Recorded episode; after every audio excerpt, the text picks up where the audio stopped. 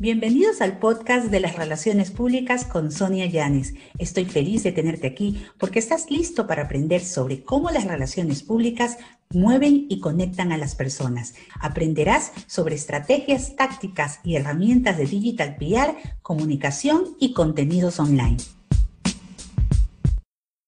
¿Cómo están? Bienvenidos a un episodio más de PR Coffee. Hoy tengo una invitada muy especial desde México. Ella es Lidia Fresnedo Pérez, consultora en reputación corporativa e imagen pública y pues con más de 25 años de experiencia, pero ahora, muy recientemente, se ha posicionado ya como presidenta de ProRP en México. ¿Cómo estás, Lidia? Hola, Sonia. Muy bien, muchísimas gracias y gracias por el tiempo y saludos a toda tu audiencia. Muchísimas gracias también por la oportunidad de poder entrevistarte pues, y aprender un poquito más y conversar sobre el mundo de las relaciones públicas y la comunicación. Y una de mis primeras preguntas va a ser, pues, eh, he visto y he leído mucho sobre ti, que eres especialista en gestionar la reputación corporativa. ¿no? Y ahora, con todo este tema de las relaciones públicas digitales, que, que se las menciona, ¿Tú crees que hoy en día se puede diferenciar las relaciones públicas digitales de las tradicionales? Fíjate que yo creo que no. Yo creo que digital o tradicional es solo el medio, pero la práctica de las relaciones públicas, mira, la definición del libro, digo, hay muchas, pero una de las más sencillas nos dice que son los esfuerzos organizados de comunicación para influir y cambiar percepciones.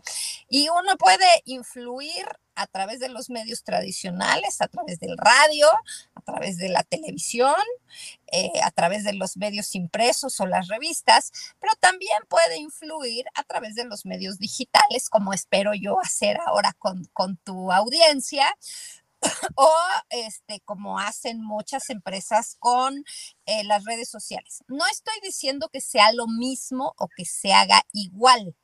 Eh, sin embargo, eh, me parece que al final el objetivo para lo que se usan estos medios es el mismo y que no debe cambiar, ¿no? Claro, pero es muy difícil, ¿no? Quizás hoy en día decir hago relaciones públicas tradicionales, porque realmente terminas al final del día haciendo cosas en digital, productos en digital, porque si no está coordinado lo que pasa en territorio o fuera de las pantallas digitales, puede ocasionar una crisis también, ¿no? Claro, la línea es muy delgada, es decir, ya no, yo creo que ya no hay diferencia, yo creo que los medios tradicionales ahora tienen sus salidas digitales y viceversa, a lo mejor en los espacios digitales se puede llegar a generar algún contenido que vaya a los espacios tradicionales. Entonces, la línea es delgada y definitivamente...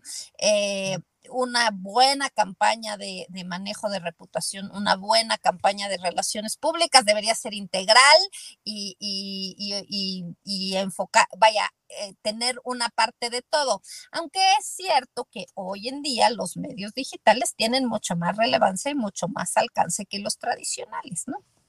Y eso nos convierte también a los que nos dedicamos a las relaciones públicas, o en muchos casos, como también los denominan comunicación estratégica, que tenemos que aprender y capacitarnos en esos nuevos entornos, porque aunque contratemos una empresa productora, aunque contratemos una agencia especialista en temas digitales, somos nosotros los que tenemos que poner la cara al cliente o la marca, ¿no?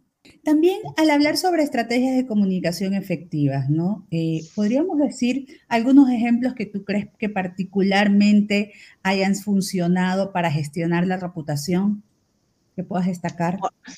encantada. Mira, primero quisiera eh, comentarles que eh, las mejores estrategias de manejo de reputación son las estrategias de largo plazo. Eh, una táctica, una buena idea difícilmente va a construir reputación. Es un comienzo, pero si la estrategia, la campaña, el plan no tiene continuidad, difícilmente nos va a ayudar a construir reputación, ¿no? Es como cuando algún cliente llega y nos pide que quiere hacer una conferencia de prensa o quiere emitir algún boletín o incluso poner algún post, eh, uno literalmente no es ninguno. Eh, las campañas que mejor funcionan son las que tienen consistencia en el tiempo y repetición. Eh, no hay otra manera de, generar reputación. No es este pues simplemente no es posible, ¿no? Eh, porque podemos tener lo que se llama una llamarada, ¿no? Este, pues un boom, salen muchas cosas, pero se va a pagar inmediatamente. Puede ser popular, pero no significa que te has ganado la confianza y el respeto, ¿no? Exactamente, ni que la gente te va a recordar así de fácil. Entonces, esa sería mi, primera aportación, ¿no? Lo, importante aquí para generar reputación es la consistencia y un poquito en el largo plazo, ¿no? Eh, por eso yo creo que los programas más útiles son aquellos eh, que pues llevan tiempo, llevan años eh, siendo comunicados, son aquellas estrategias eh, que no son una táctica que es lo que está de moda o, lo que me suma y listo. Mira, por ejemplo, eh, vamos a hablar de Barbie, este fenómeno mundial que salió en el verano, etcétera. Bueno, pues muchísimas marcas se sumaron a la tendencia de Barbie, fue una raya más. Yo no, estoy criticando esas estrategias, al contrario, eh, me gustan. Sin embargo, no van a construir reputación por haberte sumado a esta tendencia o al, o al tema del momento, ¿no? Entonces, eh, con un mensaje claro, bien definido y repetido en el tiempo, esos son eh, los programas, las campañas que mejor generan reputación. Y si hay que ver elementos, elementos que forman parte de la gestión de la reputación, ¿cuáles tú definirías que son esos elementos principales? Mira, a mí me gusta eh, verlo por audiencia, es decir, las campañas que mejor eh, llegan a las audiencias deseadas, pues van a ser las que mejor construyan la reputación en donde tú quieres que se construya esa reputación. Entonces, por ejemplo, eh, si vamos a pensar que tenemos una, eh, tenemos bien identificada nuestra audiencia, a quién le estoy hablando, eh, qué le interesa a esa audiencia, a mí me parece que ese es el punto de partida, ¿no? Pensar no solo en lo que yo quiero decir, sino en las audiencias. El segundo elemento que yo pudiera proponerles es la consistencia, como decíamos hace un momento, ¿no? Eh, eh, la consistencia genera confianza, eh, genera repetición, genera conocimiento, y entonces si tengo muy claro lo que estoy diciendo y muy claro a quién se lo estoy diciendo, lo más probable es que el, mensaje se, se replique y entonces podamos construir reputación. También hay que tomar en cuenta ahora sí los canales por donde va a salir este mensaje, ¿no? Entonces, desde luego lo que yo quiero decir cómo o a través de dónde voy a hacer llegar el mensaje y la audiencia que lo va a recibir. Esos serían para mí los tres elementos fundamentales, que si te fijas, pues mucha tecnología y mucha digitalización y en fin, pero es lo mismo de siempre. Es igual se hace para una campaña en TikTok que para un este que para un boletín de prensa que sale en el periódico, ¿no? Claro, y, no, el no preservar quizás el, enfoque claro, ¿no? En estos principios, en estos elementos básicos, es lo que a veces motiva que hay estas campañas en digital, como tú indicas, que funcionan muy bien, que vemos que tienen mucha interacción, pero que igual no contribuyen a un objetivo a largo plazo y que es lo que se imputa al área de relaciones públicas. Y aquí viene una pregunta, justo el momento de investigar el tema de las audiencias. ¿Es válido hoy en día investigar las audiencias también desde esta clasificación de millennial, centennial, alfa, z, ¿lo consideras válido? ¿Es un valor agregado o, o cómo lo ves? Mira, es decir, sí es válido como, eh, como un principio, es como hablar del grupo grande, ¿no? De, lo, de lo, más general. Eh, es cierto que las generaciones tienen algunas características específicas que podemos, eh, pues, considerar a la hora de hacer nuestros planes, sin embargo, no es suficiente. el lo, que, lo que funciona mejor es la microsegmentación, realmente conocer a quién le estás hablando y no, no caer dentro de las generalidades. Entonces ya sabemos que los centennials tienen el enfoque, su periodo de atención corto y que están acostumbrados a la inmediatez, ¿no? Esa es quizá la, característica más general, pero pues bueno, ese es el, primer paso y luego a cuáles centennials les, voy a hablar porque hay muchísimos, ¿no? Claro, no es lo mismo un centennial en, en un país como Alemania que un centennial que vive en Costa Rica o en Colombia, ¿no? Ni uno que vive en una ciudad, a uno que vive en, una, en un pueblito o en un lugar más pequeñito, ni un centennial que está haciendo la universidad o otro que apenas va en la secundaria, me explico, y todos esos son centennials. Este, entonces, respondiéndote un poco válido, pues sí, es un inicio, pero yo creo que es, es importante trabajar en la microsegmentación. Justo, eh, justamente cuando hablamos de las audiencias, la microsegmentación, eh, y a veces cuando estamos en este trabajo, pues a largo o mediano plazo, ocurre una crisis, ¿no? Y frente a una crisis, cuando ya pues tú mantienes una relación con este cliente de muchos años, es más fácil enfrentarla. Pero ¿qué pasa si como consultores nos contrata un cliente que no conocíamos, por ejemplo, para intervenir en la crisis? es un poco más complicado por el tema de la investigación. ¿Qué le aconsejas en esos casos a, aquellos consultores que están iniciando en su camino de eh, trabajar en temas de crisis y reputación? Mira, eh, me haces una pregunta súper interesante que además en ProRP vamos a abordar durante todo, toda mi gestión, porque eh, un consultor en comunicación que está empezando y que nunca ha vivido una crisis, eh, pues difícilmente va a saber manejarla. Entonces la tienen imposible porque pues les el cliente está confiando en él y está esperando su opinión y, está dispuesto a seguir sus recomendaciones y en realidad estamos pensando en, una persona que no lo ha vivido en carne propia y que por lo tanto pues no tiene todos los elementos para, para atenderla. Entonces, mira, lo primero que yo eh, recomendaría es eh, eh, la prevención. Es decir, si estamos preparados para lo que puede pasar, nos va a ser mucho más fácil eh, solucionarle la situación al cliente. Entonces, eh, yo les sugeriría que para empezar, cuando estén asesorando a alguien, les propongan un programa eh, de prevención de crisis, los ayuden a tener sus manuales, su comité bien definido y la toma de decisiones, porque entonces este manual va a servir como una ruta eh, para manejar la crisis para el cliente y también para el consultor. Ahí va a estar claro qué, cuáles son los pasos a seguir. Entonces, sin duda alguna, la prevención a mí me parece fundamental. La prevención.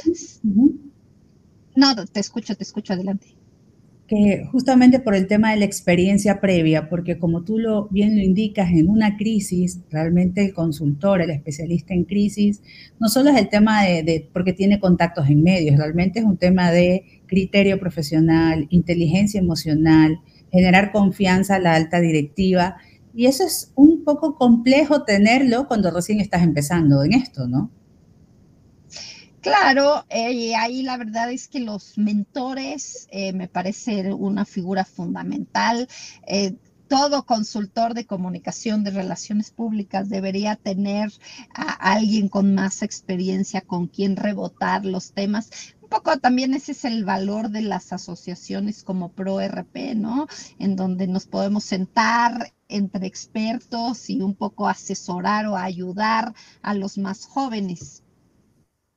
Claro. Eh,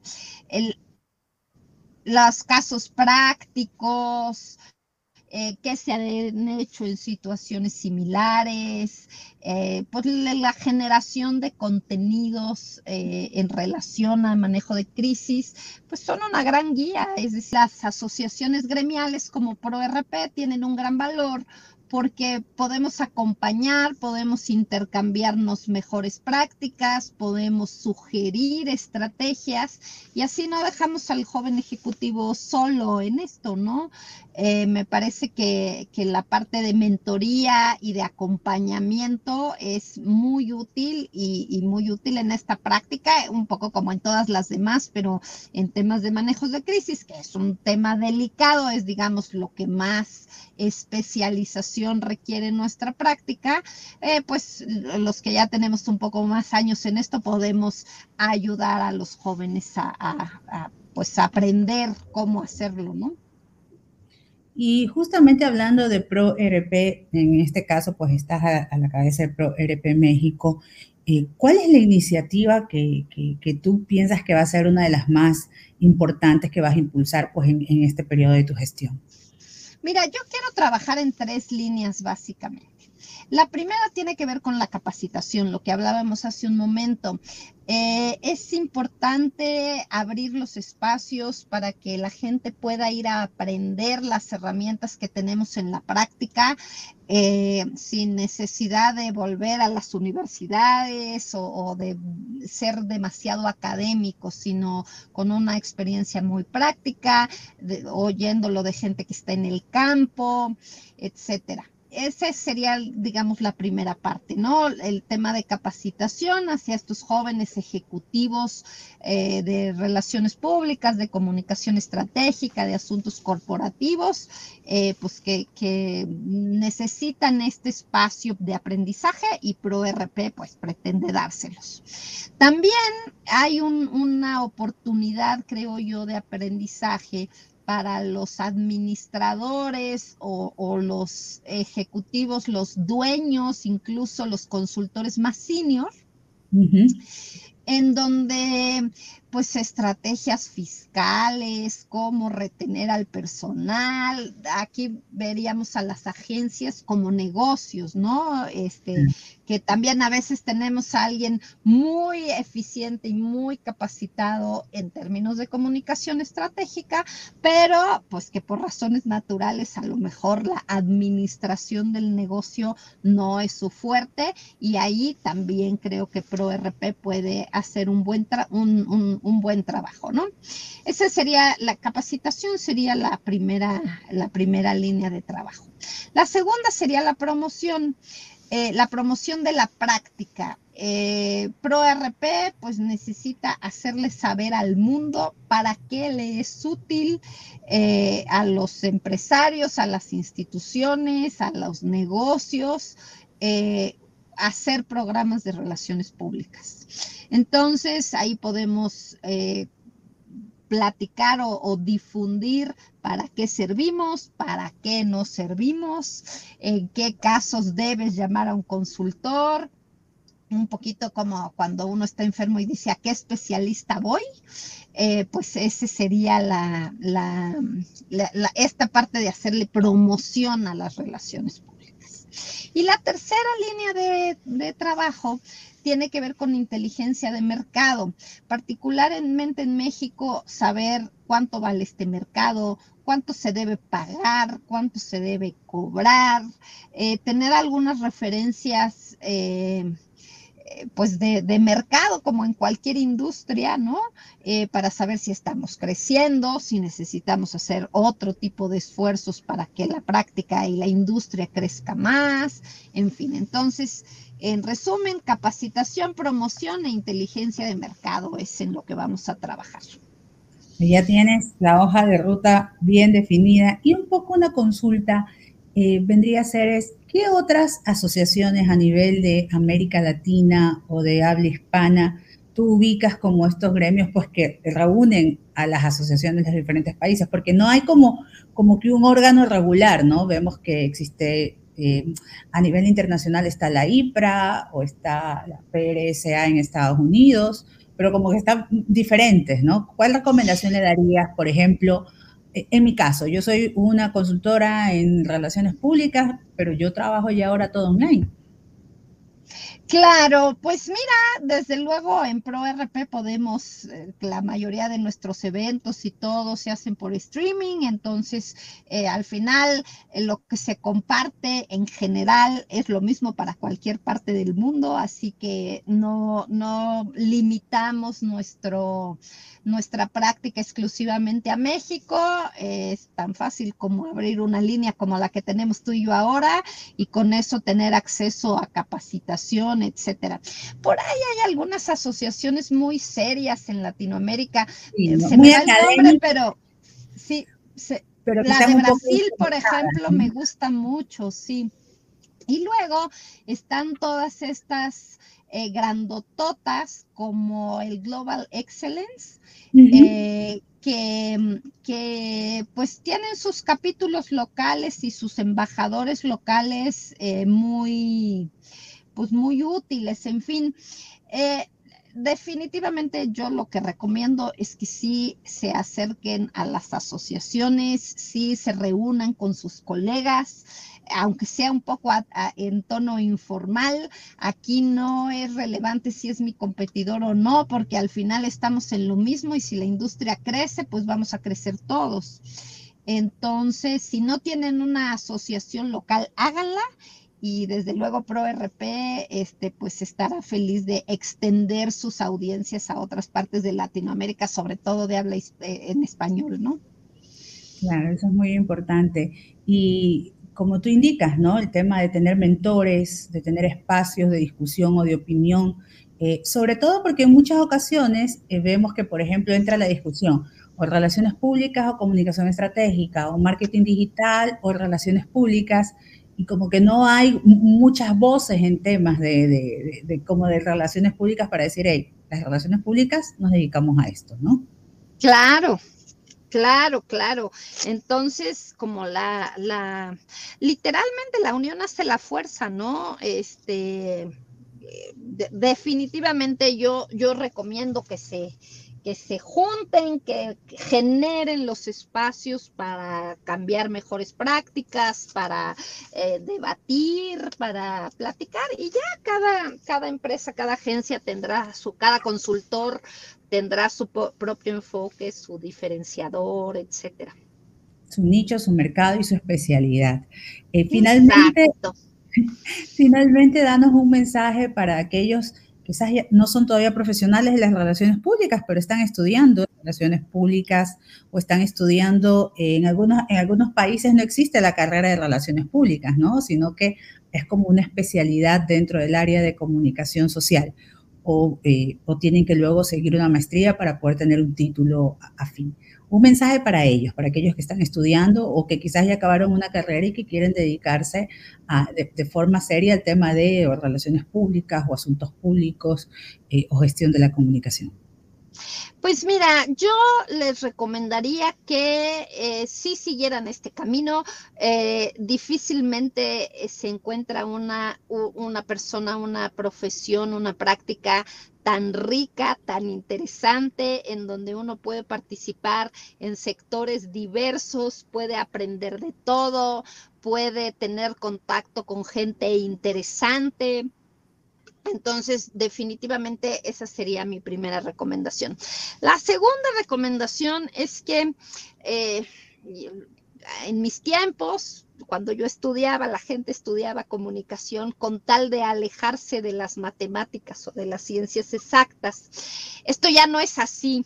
Eh, entonces sí, sí recomendaría alguna, eh, pues alguna práctica un poquito más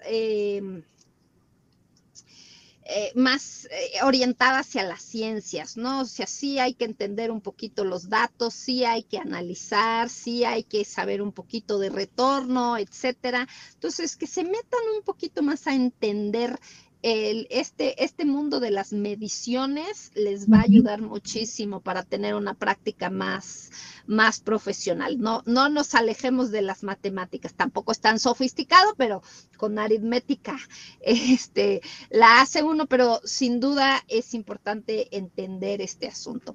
Y mi tercera recomendación sería lo que hablábamos hace un momento de, de afiliarse a gremios, asociaciones, de encontrar mentores, de de, de, hablar con gente que se dedica a lo mismo, porque así es como se aprende, ¿no?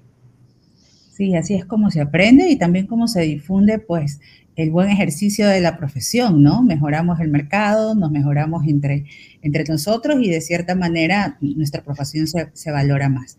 Muchísimas gracias. Muchísimas gracias, Lidia. Eh, un abrazo fuerte hasta México, pues, y todos los éxitos para, para tu gestión en este periodo como presidenta de ProRP. Antes fuiste vicepresidenta, pues, y ahora estás con nuevos proyectos que seguramente nos van a sonar mucho en el, en el mundo laboral, en el mundo profesional de las relaciones públicas. Muchísimas gracias por el espacio, Sonia. Un abrazo. Un abrazo.